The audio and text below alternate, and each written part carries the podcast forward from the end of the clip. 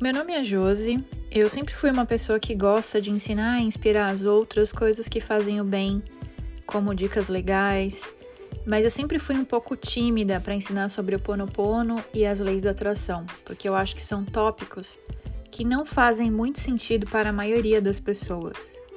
Então, durante muito tempo, eu falei disso apenas para as pessoas que eu sentia que estavam na mesma sintonia ou na mesma vibe. Alguns seguiram meus ensinamentos, mas outros não, e tá tudo bem.